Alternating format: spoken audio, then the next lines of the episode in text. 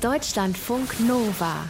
Hallo und herzlich willkommen bei Achtsam. Wir machen manchmal die ein oder andere achtsame Pause und äh, deswegen äh, hört ihr heute eine Folge, die ihr vielleicht schon kennt. Das ist eine Wiederholung. Wir melden uns aber auf jeden Fall bald wieder mit ganz frischem Material. Schön, dass ihr dabei seid. Deutschlandfunk Nova. Deutschlandfunk Nova. Achtsam. Mit Mai Hörn und Diane. Wir wollen uns an dieser Stelle Zeit nehmen. Zeit für uns, Zeit für unsere Gedanken, für unseren Geist, Zeit für unseren Körper. Wir wollen achtsam sein. Wir sprechen über Achtsamkeit. Wir, das ist einmal Mai Hyung und ich. Hallo erstmal. Hallo. Mai Hyung ist äh, Psychologin und Verhaltenstherapeutin und sie arbeitet mit Achtsamkeit, aber praktiziert Achtsamkeit auch im Alltag. Ähm, wie sieht das bei dir zum Beispiel aus? Wo würdest du sagen, wenn jetzt zum Beispiel jemand noch nie von Achtsamkeit gehört hat, wie würdest du dem erklären, wie du in deinem Alltag Achtsamkeit praktizierst? Das fängt bei mir schon morgens an, dass ich ähm, mir nochmal einen bewussten Moment nehme, um aufzustehen, nochmal ähm, ein Lächeln einlade, nochmal äh, bewusst meinen Körper wahrnehme und dann die Dinge versuche sehr langsam zu machen, um sie bewusster zu machen. Und dann ähm, versuche ich jeden Morgen, es klappt nicht immer, ähm, mich nochmal hinzusetzen für eine Sitzmeditation. Und was macht das mit dir? Also inwiefern bereichert das dein Leben? Wenn ich so gucke, ich, ähm, ich bin wirklich einfach glücklicher. Ich nehme so viel äh, mehr die schönen Dinge im Leben wahr und lasse den ganzen Sorgen nicht mehr so viel Raum. Also wenn ich mich vergleiche ähm, vor zehn Jahren oder so, bin ich viel gelassener. Ähm, weil ja. es ist ja oft so, dass äh, wenn man Sport macht, da hat man einen Effekt. Man sagt, ich mache Sport, weil ich meinetwegen abnehmen will oder fitter sein will oder mehr Muskeln haben will oder so. Und bei Achtsamkeit, glaube ich, denken viele, das ist ganz schön viel Arbeit und ich weiß nicht so richtig wozu. Aber genau das ist mein äh, Eindruck auch oder mein Gefühl, ich beschäftige mich seit ungefähr drei Jahren damit und habe auch das Gefühl, dass ich viel glücklicher bin. Und mhm. äh, auf der anderen Seite ist es ja auch so, dass alle irgendwie sich fragen, wie sie glücklicher sein können. Ne? Und dann probieren es manche mit Shoppen oder Drogen oder Sex oder so. ja. ähm, aber es ist tatsächlich äh, Arbeit. Man muss sich damit beschäftigen. Ne? Man muss sofort morgens daran denken, okay, ich bin jetzt achtsam zu mir, zu meinem Körper, zu meiner Seele und so weiter. Also man muss natürlich gar nichts, wenn man nicht will. Man muss ja auch keinen ja. Sport machen. genau, und, und es regelmäßig machen. Wirklich, die Regelmäßigkeit ist sehr wichtig bei der Achtsamkeit auch. Und da gibt es verschiedene Übungen und ähm, bei uns gibt es hier später auch noch eine Übung von Mai Hyung. Da freue ich mich auch immer sehr drauf. Ähm, unser Thema ist heute, wie gehe ich mit Stille um? Und Stille ist ja für viele Menschen etwas Bedrohliches. Ja, also wenn Sie Stille hören, denke ich, ähm, da kommen sofort Gedanken wie, ähm, ich bin alleine mit meinem Kopf und all meinen Gedanken und vielleicht auch negativen Gefühlen. Und das ist für viele bedrohlich. Aber es gibt natürlich auch eine andere Seite. Also, dass äh, Leute ja auch Stille aufsuchen. Absolut, ja. absolut. Aber ähm, oft ist es ja so, dass wenn wir einen Leerlauf haben, also wir, mit wir meine ich jetzt so alle Menschen in mhm. diesem Jahrhundert quasi, dann gucken wir ganz schnell Serien. Wir gucken auf unser Handy. Sobald der Bus nicht sofort kommt, sehe ich ja an der Bushaltestelle, dass alle sofort ihr Handy rausholen. Alle, genau, ja. Ähm, ich denke auch, das ist einfach diese, diese Angst äh, davor, ich habe jetzt nichts zu tun und, äh, und da muss sofort eine Aktivität her. Und ähm, wenn, man, wenn man dann nochmal genauer nachfragt, ist es meistens so, dass viele Angst vor, vor irgendwelchen Gedanken haben oder vor irgendwelchen Gefühlen. Ja. Warum ist das wohl so? Also du bist ja die Psychologin, vielleicht hast du eine Erklärung dafür. Also weil jeder kennt, glaube ich, so ein bisschen dieses Getriebensein, dass man darüber nachdenkt, der hat das gesagt, warum hat der das gesagt, habe ich mich gut verhalten, ich habe einen Fehler gemacht und dann hat der und dann ich und so weiter. Ähm, warum ist es so schwer, sich davon zu befreien oder seinen Geist mal zu beruhigen? Hm. Bevor man ihn beruhigt, muss man ja erstmal hinschauen. Ja? Also wenn ähm, Gefühle schwierig sind, muss ich mich dem ja erstmal zuwenden und erkennen, hey, da ist gerade eine Schwierigkeit, da ist vielleicht Wut, da ist Ärger oder Trauer. Und erst dann, wenn man ähm, quasi dem Monster ins Gesicht gesehen hat, kann man sagen, okay, gut, ich, äh, ich kann dich annehmen und ich kann, ähm, ich kann uns jetzt beide beruhigen. Aber bevor diese Beruhigung kommt, muss man äh, sich dem erstmal zuwenden. Und davor haben, glaube ich, viele Menschen Angst. Ah, das ist, das ist ein guter Punkt. Man muss das Monster erstmal sehen und und wahrnehmen, weil mhm. ähm, ich habe auch schon mal den Spruch gehört, na, ich bin doch meine Gedanken. Und wenn ja. man davon überzeugt ist, dass man eins zu eins seine Gedanken ist, dann sieht man ja da gar kein Monster, sondern dann ist das der Normalfall. Genau, dann ist man, ist man das Monster oder das Monster oder ähm, viele beschreiben ja auch irgendwie ähm, Gefühle wie so eine Welle und man hat das Gefühl, das kommt wie so ein Tsunami und überschwappt einen total, dass man das überhaupt nicht aushalten kann. Aber ähm, äh, man kann ja auch sagen, ich habe den Gedanken. Ne? Also nicht ich bin der Gedanke oder ich bin das Gefühl, sondern ich habe gerade das Gefühl und es geht auch wieder vorbei. Genau. Und auch der Gedanke geht wieder vorbei. Ich kann den Gedanken vielleicht auch loslassen oder wie man beim Meditieren immer sagt, wie so eine Wolke am Himmel weiterziehen lassen und so. Und dafür ja, muss man genau. aber erstmal diese Erkenntnis haben, dass das geht, dass man nicht eins zu eins seine Gedanken ist. Weil, ähm, was, was ihr wahrscheinlich auch alle kennt, ähm, wenn man so unangenehme Gedanken hat, dann hat man ja auch eine körperliche Reaktion darauf. Ja, es ist unangenehm, ja, stimmt, körperlich unangenehm. Also das kann ähm, mit einem erhöhten Herzschlag einhergehen oder dass man, dass einem so ein bisschen flau im Magen wird. Und dann macht es ja viel mehr Sinn, dann direkt ähm, auf Netflix zu schauen, ob es eine Serie gibt, eine Komödie, die man sich angucken kann. Genau. Oder ja. man, man gießt sich ein Glas Wein ein oder so. Ja. Ähm, und deswegen wollen wir in dieser Folge jetzt eben äh, diesmal über Stille sprechen, weil Stille ist eben auch ein Monster, wenn man sich da selber so ausgeliefert sieht, der Stille. Ähm, das ist eine Herausforderung in der heutigen heutigen Zeit. Aber es gibt Möglichkeiten, da reinzugehen, ohne dass es weh tut. Also gut, der simpelste Weg, wie alle versuchen zumindest in die Stille zu gehen, ist Urlaub buchen. Ja, also ich äh, habe noch mal nachgeguckt, irgendwie vor ein paar Jahren ha haben wohl ähm, äh, so Agenturen damit beworben, dass in Finnland, dass man da die Stille finden kann oder so. Und das ähm, hat wohl auf sehr viel Erfolg äh, getroffen. Ja, einen Urlaub buchen irgendwo in der Natur, wo man wirklich ganz abgeschotten ist. Und dann auch das Handy auslassen, Laptop nicht mitbringen. Ja. Ja, tatsächlich ist das jetzt auch so ein Ding, dass man sagt, ich mache Digital Detox. Ne? Das ist mhm, ja. auch schon eine Art von Stille. Also ähm, man kann Stille finden an verschiedenen Orten, man muss aber dafür ja auch gar nicht nach Finnland. Das ist aber eine schöne Idee. Also es gibt ja auch, ich habe von Waldbaden gehört. Kennst du es? Ja, habe ich auch schon gehört. Äh, kommt das aus Japan, oder? Also da, daher habe ich das gehört. Das kann sein. Ja. Aber man kann hier in Deutschland tatsächlich auch so Waldbadetouren mieten und dann gibt es einen Waldbademeister und der führt einen durch den Wald und sagt, fass mal die Borke an, riech mal das Moos und so. Das ist ja auch eine Art von Meditation. Und das ist auch Achtsamkeit, mhm. so ein ja, Waldbadetrip. Mhm. Habe ich noch nicht probiert, muss ich auch mal ausprobieren. ja. So, und es gibt auch noch äh, äh, Floating Tanks. Was ist das? Da kann man auch die Stille suchen. Ja, ähm, ich kannte das vorher auch nicht. Ich habe es nur mal gehört, so im, im Wellnessbereich, dass man quasi sich in so, ähm, also das sind so, so ähm, kleine Becken, wo ähm, salzhaltiges, äh, salzhaltiges Wasser drin ist, ähm, wo man dann so schwebt, so wie im Toten Meer.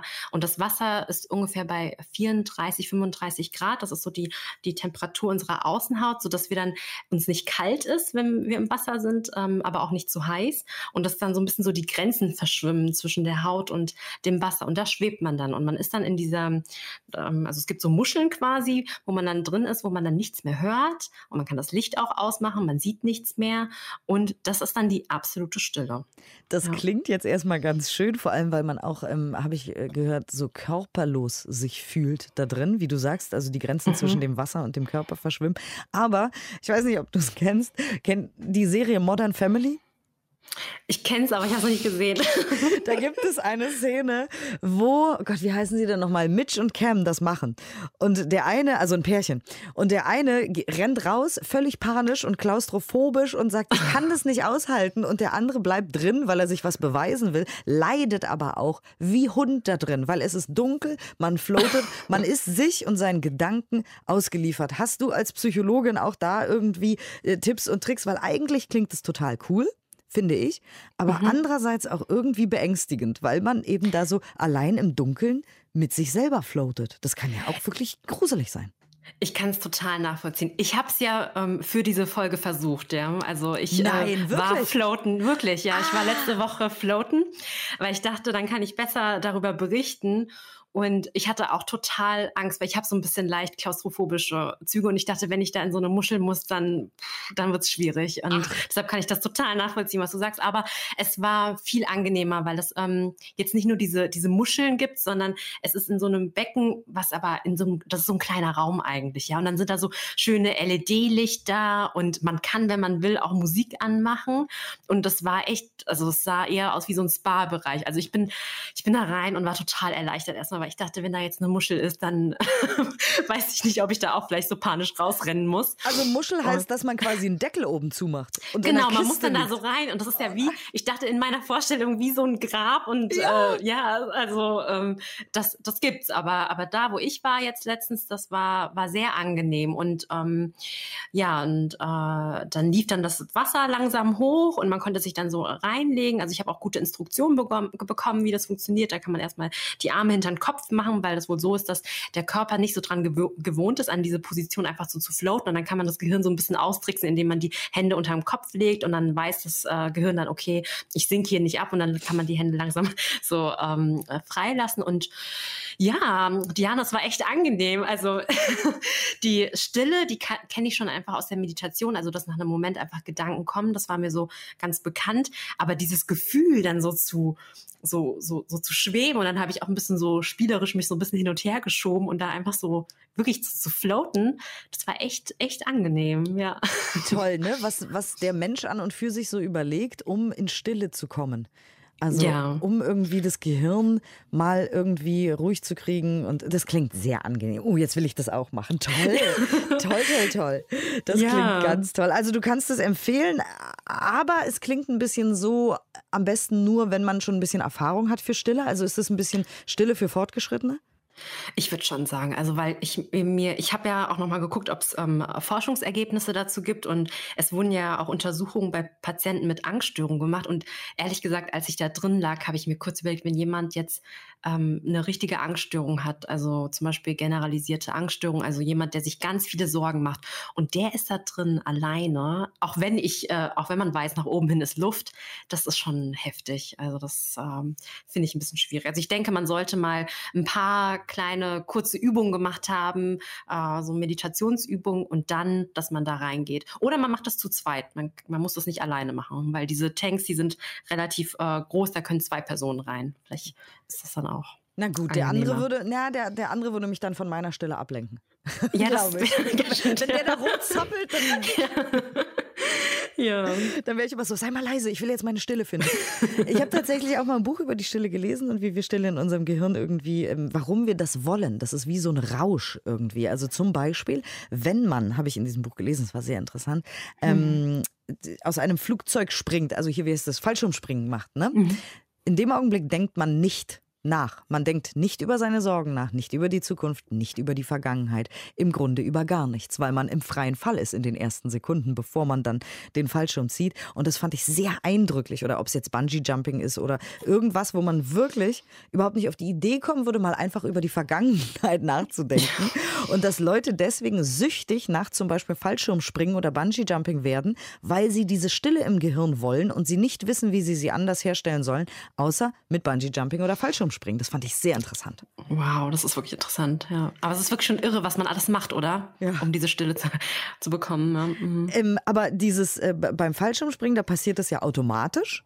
Aber beim Floaten oder so, da ist man ja mit sich beschäftigt und muss das selber irgendwie herstellen. Oder wie du sagst, man weiß, wenn man schon mal meditiert hat, die Gedanken kommen und das ist auch okay so. Mhm, ja. Ähm, das ist auch eine Übungssache, dieses Floaten. Also in den, da wurden Studien durchgeführt am, ähm, in Amerika am Laureate Institute for Brain Research. Da, die haben wirklich so eine Float-Klinik aufgebaut. Und ähm, die machen das so, dass es dann zwölf Sessions gibt, also zwölf Sitzungen, wo gefloatet wird.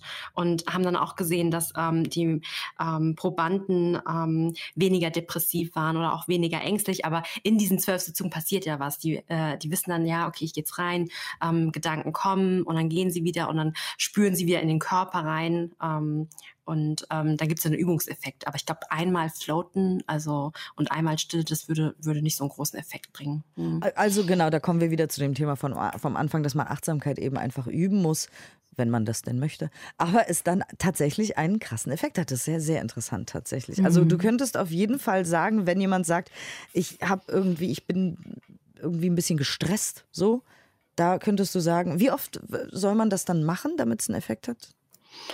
Also die haben das jetzt zwölfmal gemacht. Ähm, zwölf, äh, zwölf Sitzungen, ähm, zweimal die Woche, 45 mhm. Minuten lang. Bei mir ging es äh, eine Stunde, aber ich habe es direkt danach gemerkt. Also ich war ein bisschen müde dann danach. Also irgendwie, ich konnte danach nicht mehr sehr viel machen, weil ich dann so entspannt war. Kennst du das, wenn man dann so entspannt ist, dass man eigentlich schon so fast schon so müde ist? Und oh ja, ich habe es nachhaltig das. gemerkt. Ja, also da, da war ich so in meinem, wie, wie so eingemummelt dann irgendwie in meiner Decke irgendwie den ganzen Abend noch. Und das ähm, habe ich direkt gemerkt, ja. Oh, ist das schön. Hatte das auch irgendwie einen körperlichen Effekt? Weil oft ist man ja, wenn man gestresst ist und angespannt und so, verspannt, im Nacken zum Beispiel. Ich habe es, also im Nacken habe ich es nicht so sehr gemerkt. Ich habe es bei mir im unteren Rücken irgendwie gemerkt. Also ich war überall total losgelöst und äh, im Rücken irgendwie kam dann, habe ich dann irgendwie gespürt, dass da so ein leichter Schmerz ist. Aber hinterher hat das wieder Sinn gemacht, weil ich habe so ein bisschen so, wie nennt man das, so eine schiefe Wirbelsäule und mhm. irgendwie tagsüber merke ich das nicht. Aber dann habe ich das dann gemerkt, als ich so ganz losgelöst war, dass da doch was ist. Mhm. Okay, also du kannst das auf jeden Fall empfehlen, floaten, aber wenn, dann regelmäßig. Ähm, ich, ich weiß nicht, ob ich es jetzt re ich, es ist eine neue Erfahrung und einfach der Erfahrung willen würde ich es empfehlen. Ja. Okay. Aber jetzt machen wir uns nichts vor, das kostet ja auch Geld, ne? Man muss ja, irgendwo das hingehen. Ist das ist ganz schön teuer, ja. Das ist das, ganz schön teuer. Das heißt, man kann äh, Stille vielleicht auch anders äh, herstellen. Das ist ja auch dein Job quasi. Da, deswegen reden wir ja auch regelmäßig äh, über dieses Thema. Man kann ja Stille, du hast es gesagt, eben auch selbst herstellen, zum Beispiel mit Meditation alleine zu Hause. Ne? Was braucht man dafür? Man braucht eigentlich, man braucht eine Ecke, wo man sich hinsetzen kann, wenn man will, eine Matte oder eine Decke. Und selbst wenn man kein Sitzkissen hat, kann man sich einfach mit äh, einem Handtuch ein Kissen basteln oder man nimmt einfach das Kissen, was man im Bett hat. Also man braucht eigentlich nichts. Man kann sich auf den Stuhl setzen.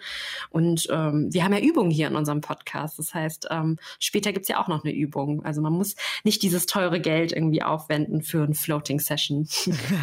aber man kann, wenn man Bock hat. Ähm, aber wie gesagt, meditieren ist ja auch manchmal, wenn man das noch nie gemacht hat, ist das, äh, ich erinnere mich an das erste Mal meditieren.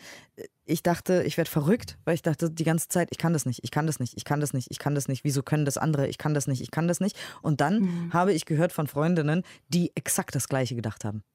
Ja, und da tut es total gut, ne, wenn man sich dann austauscht und wenn direkt schon am Anfang gesagt wird, es kann sein, dass da so Gedanken kommen, ähm, dass man das nicht schafft oder, oder halt diese Bewertungen und äh, dann immer sanft zurückzukehren. Also ich fand das so ganz schön ähm, bei einer ähm, Übung, ähm, die ich gemacht habe, dass dann die Anleiterin gesagt hat, immer dieser Moment, wo man merkt, man driftet wieder ab, dass das so wie der magische Moment ist, weil man das ja dann erkannt hat, dass man abdriftet und dann wieder zurückzukehren. Ah. Und irgendwie habe ich dann gemerkt, ich mache da nichts falsch, ne? Ja. weil ich merke, und das ist genau richtig, dass ich es merke und dann wieder zurückkomme. Und das war so entlastend. Das ist ein super guter Punkt, weil ich meine, was machen wir da, wenn wir meditieren? Wir arbeiten mit unserer Psyche. Und wenn wir mhm. uns unter Druck setzen und denken, ich muss das jetzt hier richtig und perfekt machen, dann wird es nur noch schlimmer. So, das weiß ja. man ja auch von allen möglichen anderen Sachen, sei es jetzt Kuchen backen oder einen Tisch bauen. wenn man es ja. perfekt machen will, macht man die meisten Fehler. Und wenn dann jemand sagt, es wird alles gut, es ist schon okay, das ist ganz normal, oh, das ist herrlich, ja. Sehr, ja, sehr gut. Das ist der absolute Normalzustand. Das ist das, was der Geist macht. Er driftet immer wieder ab und dann einfach zu merken und sanft zurückzukommen. Also finde ich auch super entlastend für mich auch. Wir sind keine Loser, wenn wir nicht Nein. meditieren können. Es ist das, was unser Gehirn macht. Aber ähm, um nochmal zu der Stille zurückzukommen, es gibt ja verschiedene Sachen, wenn man denn auch Geld ausgeben möchte. Denn eben Stille ist, glaube ich, das neue Wellness. Also was früher vor ja. 10, 20 Jahren eine Gesichtsmaske und eine Massage war, ist, glaube ich, jetzt den Geist zu beruhigen. Das heißt, wenn man jetzt Bock hat, noch ein bisschen was zu erleben bei der Stille, kann man zum Beispiel auch so zu Schweigeretreats gehen. Ne? Da fährt man irgendwo hin oder fliegt. Mhm. Also fliegen ist schwierig gerade, aber du weißt schon.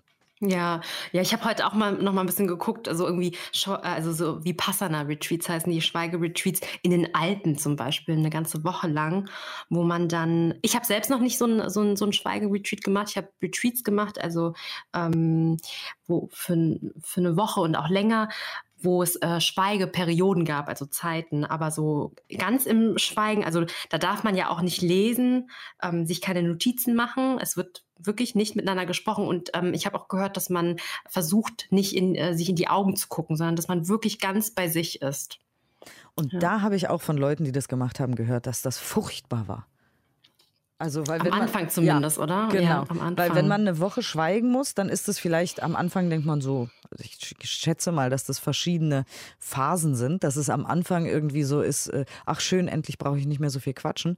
Und irgendwann merkt man, ach du liebes bisschen, was in mir alles drin ist, was ich sonst mit Ablenkung und dumm Gequatsche irgendwie überspielen kann. Man ist Mhm. alleine mit sich, ne? Ja, ähm, meine Schwester hat das gemacht, sie hat mir das auch erzählt. Also am Anfang muss das ganz äh, schwierig gewesen sein, aber dann, weil man sich auch wieder daran gewöhnt hat oder sie sich daran gewöhnt hat, ähm, wurde es auch besser. Also ich habe mal beim MBSR-Programm gibt es ja auch so einen Schweigetag. Was ist MBSR? Also Mindfulness-Based Stress Reduction. Das Du ist so ganz viele. Sachen ja, noch genau. Da, gut, dass du nochmal nachfragst. Ja, das ist so ein Programm, was viele machen, ein, ein achtwöchiges Programm von ähm, John Kabat-Zinn. Und ähm, da gibt es einen Schweigetag am Ende des Programms, also nach acht Wochen, wenn man dieses Programm gemacht hat. Und da hatte ich mal so einen ganzen Tag ähm, in, ähm, im Schweigen. Und ich fand das am Anfang auch ein bisschen ungewohnt. Und was ich aber am schwierigsten fand, war dieses, dass man sich nicht in die Augen gucken soll, weil ich doch so bin, dass ich, wenn ich mit anderen Menschen da bin, und ich habe das damals auch mit einer Freundin gemacht, dass dann sofort dieser Automatismus kommt, man möchte in Verbindung treten. Und, Ja, ähm, das, so sind wir Menschen. Wir wollen in Verbindung Ja. treten. Das ist ja das auch, was wir machen. mhm. Okay, also das ist auch wieder was aus der Reihe. Man muss es schon wirklich wollen. Man muss es sich hart geben wollen, weil ich muss auch gestehen, ich, ich, ich liebe Meditieren mittlerweile. In allen ver- verschiedenen Posen liegen, sitzen, ähm, mit einer geführten Meditation zum Beispiel aus dem Internet. Oder ich probiere es mit Musik. Oder ich probiere es auch manchmal ganz in Stille. Aber eine ganze Woche? Boah. Und Ja. dann schweigen eine ganze Woche. Das ist schon krass. Ja.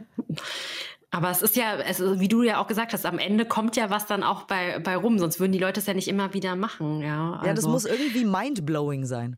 Ja. Aber dazu gehört auch viel Mut. Also Absolut. Mut. Aber es gibt ja auch, äh, du hast eine Studie rausgesucht, wie schlimm eigentlich Lärm ist für uns. Also das heißt, diese Stille ist jetzt nicht nur Wellness, das ist jetzt nicht nur so, ach, ich bin total cool, ich war im Schweigeretreat, sondern es ist einfach eine gute Sache für uns, für unsere Seele, für unser Gehirn. Ja, die Weltgesundheitsorganisation hat ähm, so einen Bericht rausgebracht, wo sie nochmal darüber geschrieben hat, dass ähm, Lärm wirklich so eine moderne Plage ist. Also dass wir, dass wir natürlich unter Lärm körperlich auch leiden können, also bis hin, dass man Tinnitus kriegen kann, wenn es zu laut ist. Aber dass es auch so ein ganz unspezifischer Stressor ist. Also Stressor sind äh, Dinge, äh, Reize, die, die bei uns körperlichen Stress auslösen und auch psychischen Stress. Und da Lärm die ganze Zeit im Hintergrund ähm, ablaufen kann, können wir das manchmal nicht so zuordnen.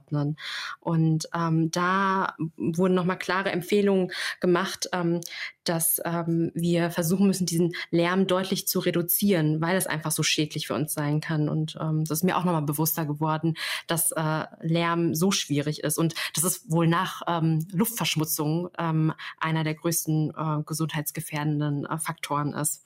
Und beides, Lärm und Luftverschmutzung, sind äh, Stressoren, wie du sie nennst, die wir nicht so richtig merken. Also es sei denn, wir leben in, keine Ahnung, Peking.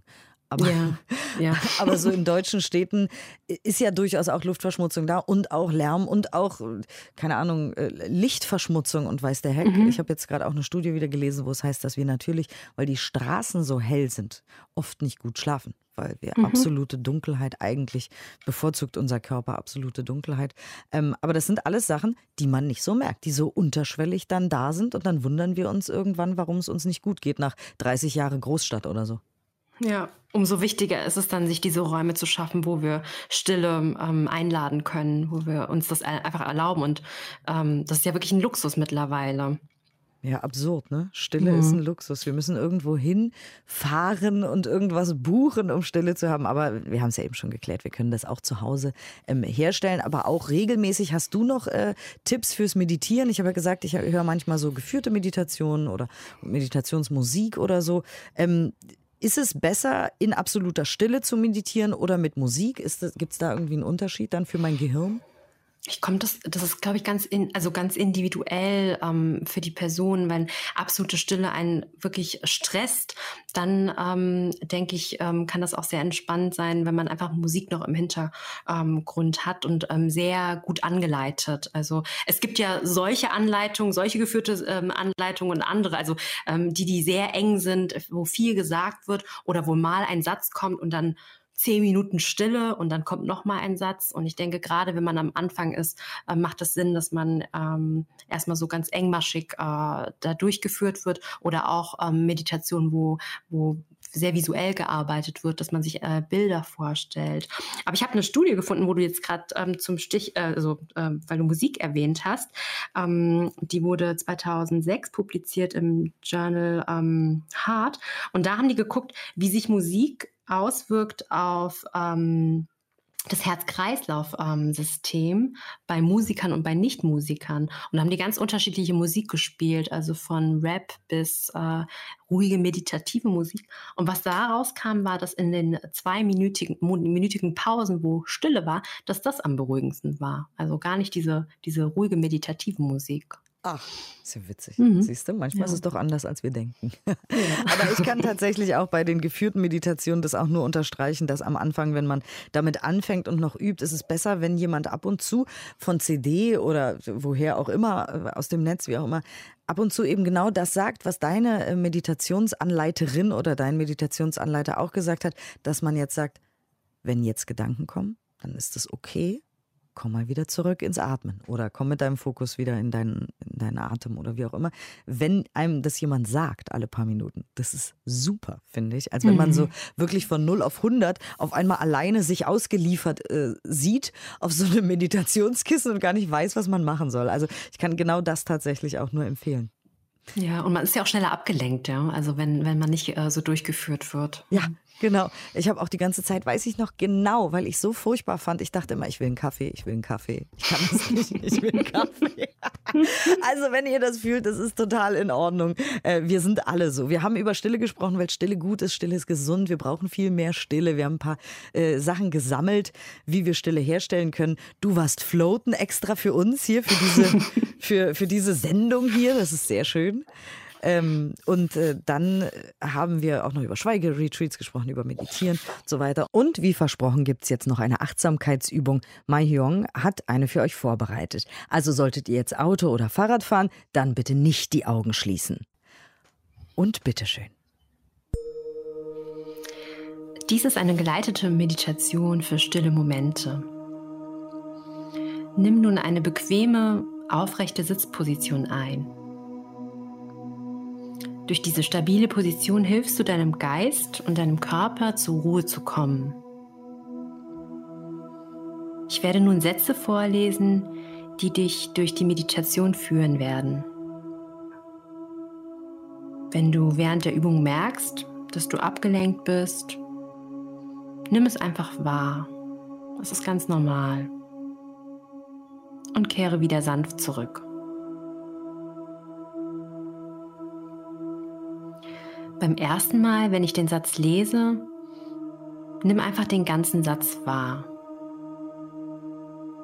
Beim zweiten Mal wiederhole ich nur noch die Schlüsselworte, sodass du sie innerlich passend zum Rhythmus deiner Atmung mitsprechen kannst.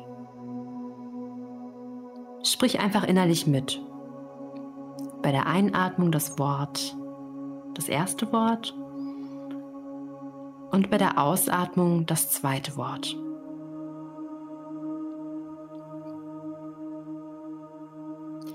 Einatmend weiß ich, dass ich gerade einatme. Ausatmend weiß ich, dass ich gerade ausatme. Einatmen, ausatmen.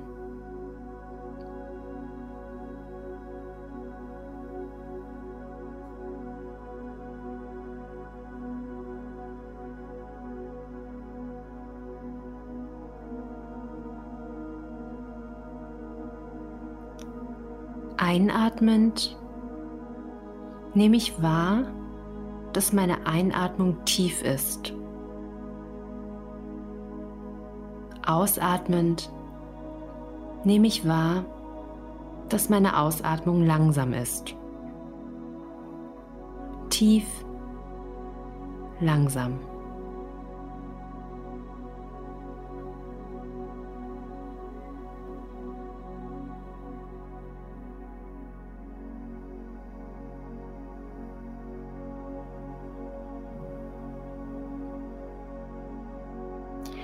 Einatmend sehe ich vor mir einen strömenden Fluss, auf dem die Blätter eines Baumes davontreiben. Ausatmend beobachte ich diesen treibenden Fluss vom Ufer aus. Fluss und Blätter beobachten.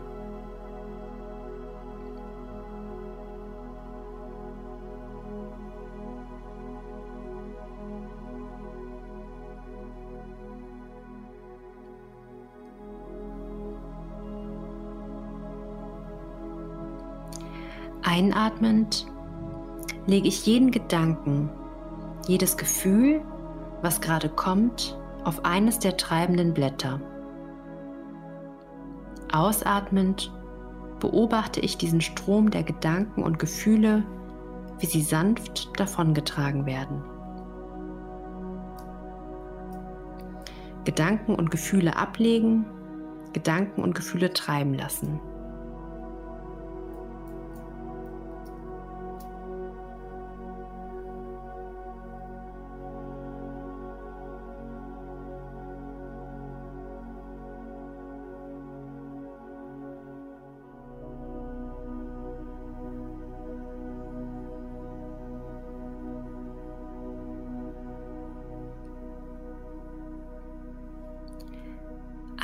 Einatmend erkenne ich, dass ein Gedanke oder Gefühl, ob angenehm, unangenehm oder neutral, unbeständig ist. Ausatmend fühle ich mich gefestigt und ruhig. Gedanken oder Gefühle unbeständig. Gefestigt, ruhig.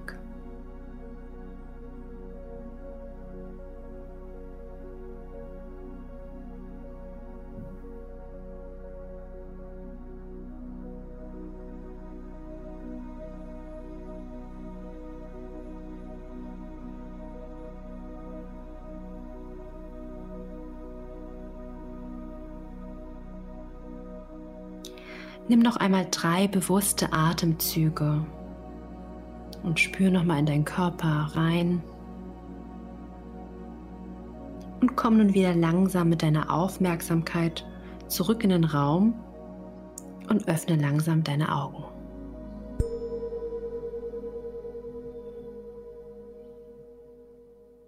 Fertig. Sehr schön. Vielen Dank, Mahjong. Also, wir sprechen nicht nur über Achtsamkeit, wir machen quasi selber Achtsamkeit und wir machen eben auch immer eine Übung. Vielen, vielen Dank dafür. Ich hoffe, äh, ja, ihr hattet was davon. Ihr könnt euch das jederzeit auch nochmal anhören und zu Hause üben, weil wir haben ja schon festgestellt, Achtsamkeit ist tatsächlich eine Trainingsangelegenheit. Vielen, vielen Dank für diese Übung der Stille. Danke, dass ihr zugehört habt und dass ihr dabei wart bei Achtsam mit Mahjong und Diane bis zum nächsten Mal. Deutschlandfunk Nova. Mehr Deutschlandfunk Nova Podcasts findet ihr bei Apple Podcasts, Spotify, in der Audiothek-App und auf deutschlandfunknova.de.